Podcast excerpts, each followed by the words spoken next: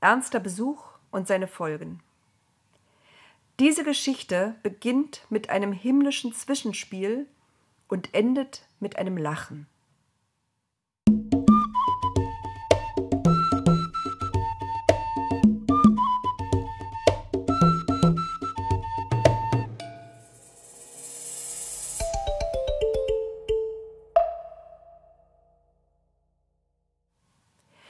Ihr wollt wissen, wer die drei Männer waren?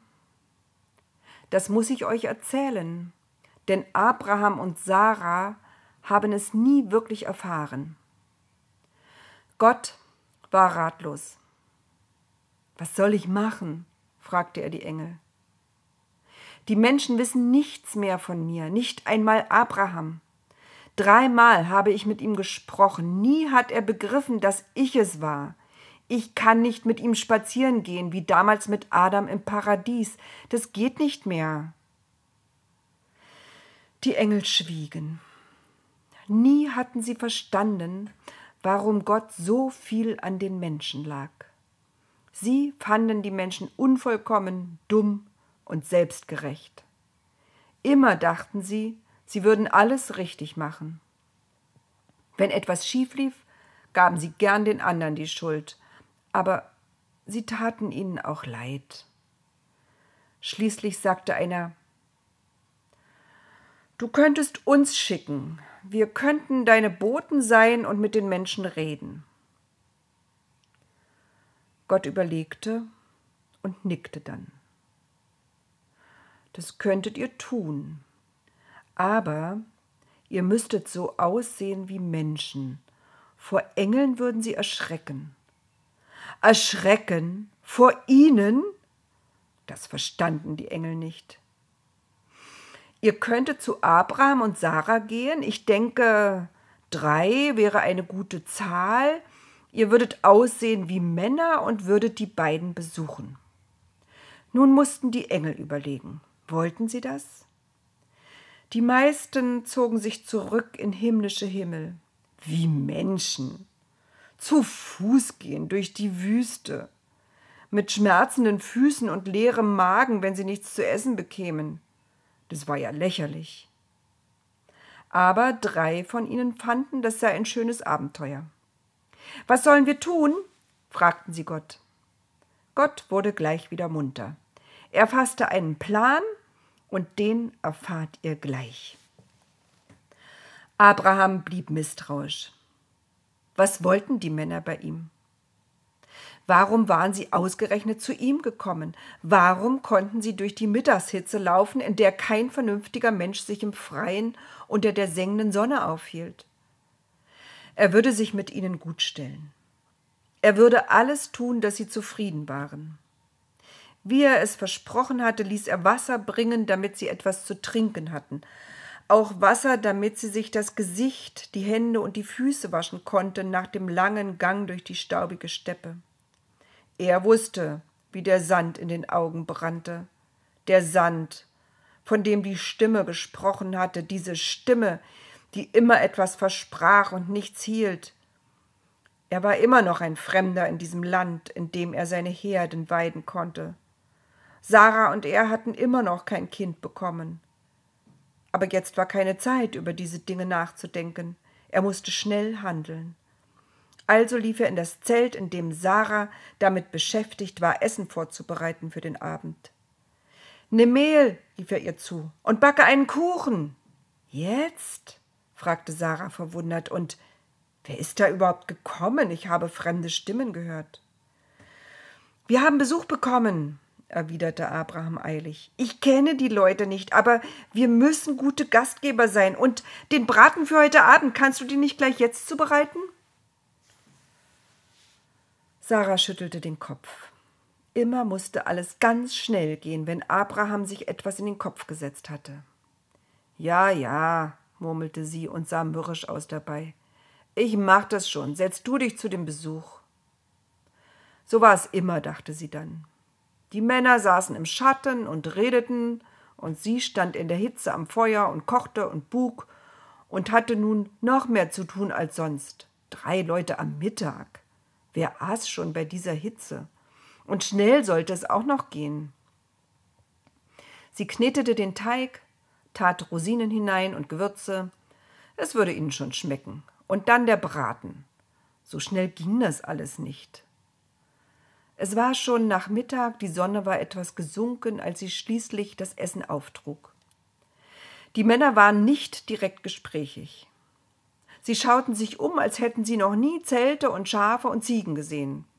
Sie gingen auch nicht zu den Kamelen und unterhielten sich mit Abraham offenbar nicht über Viehzucht. Wo könnten sie herkommen? Aus einer Stadt? Aber wenn es Händler wären, wären sie doch mit einer Karawane, mit Kamelen gekommen. Ihr war es recht, sonst hätte sie auch noch die Tiere tränken müssen.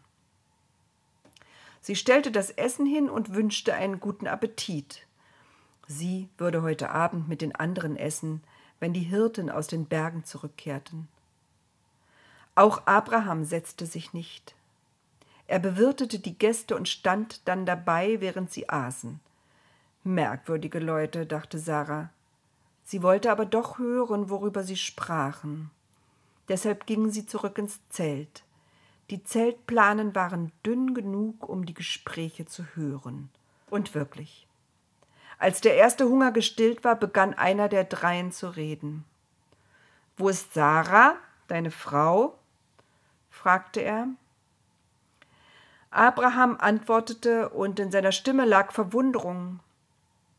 Drinnen, im Zelt, wo sonst?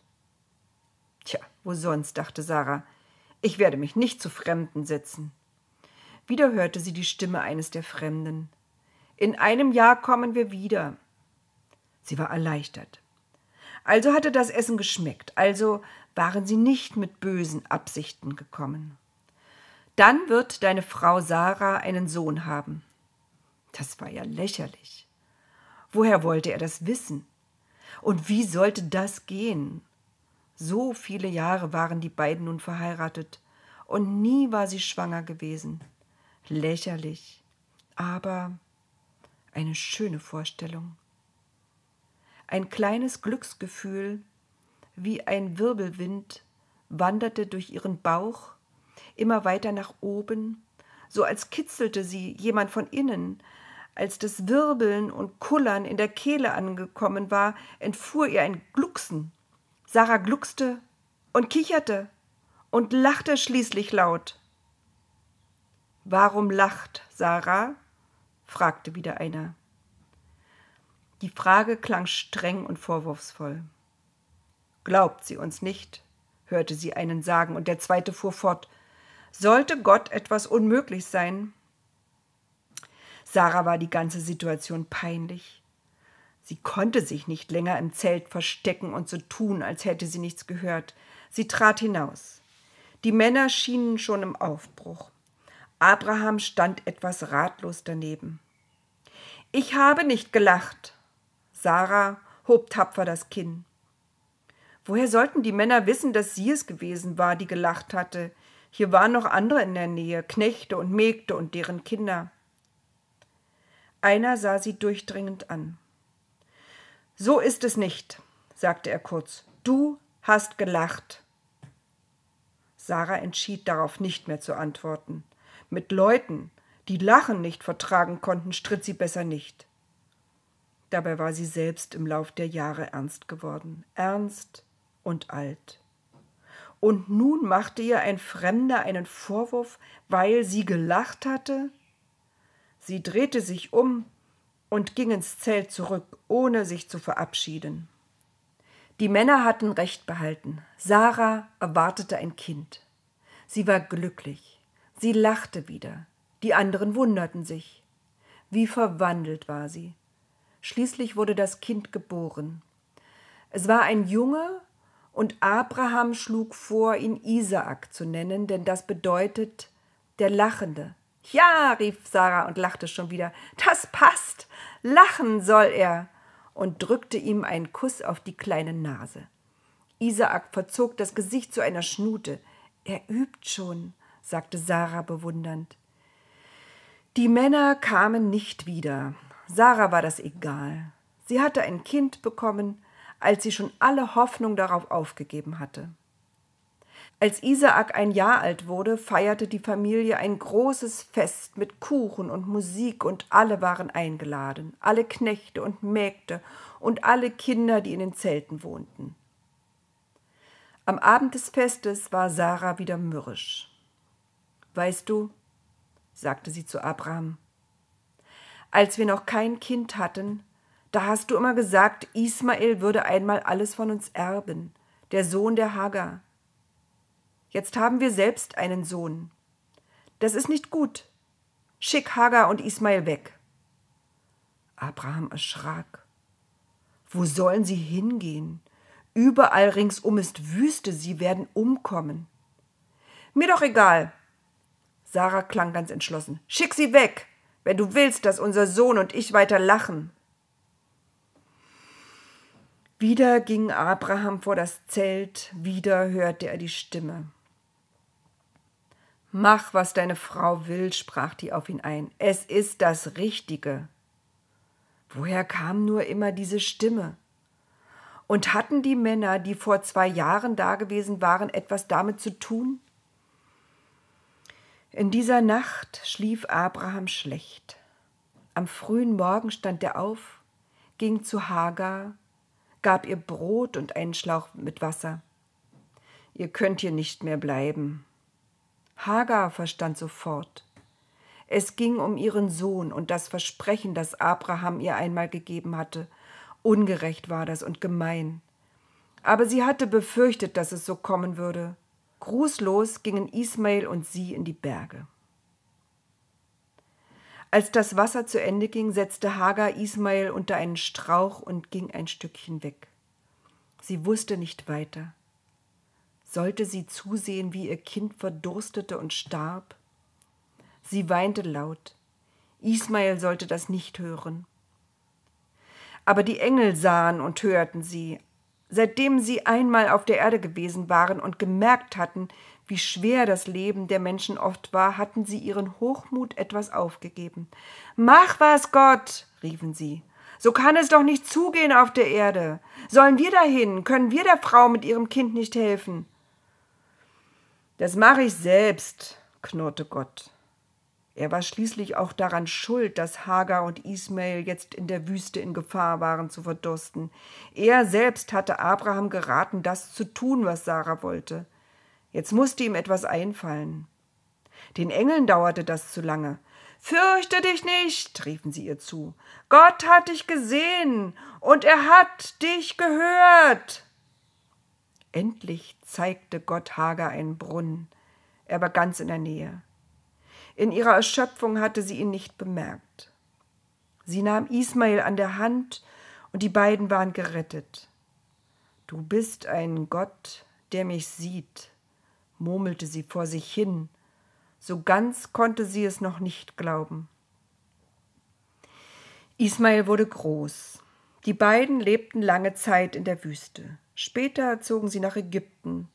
Dort blieben sie, und Ismael gründete eine Familie.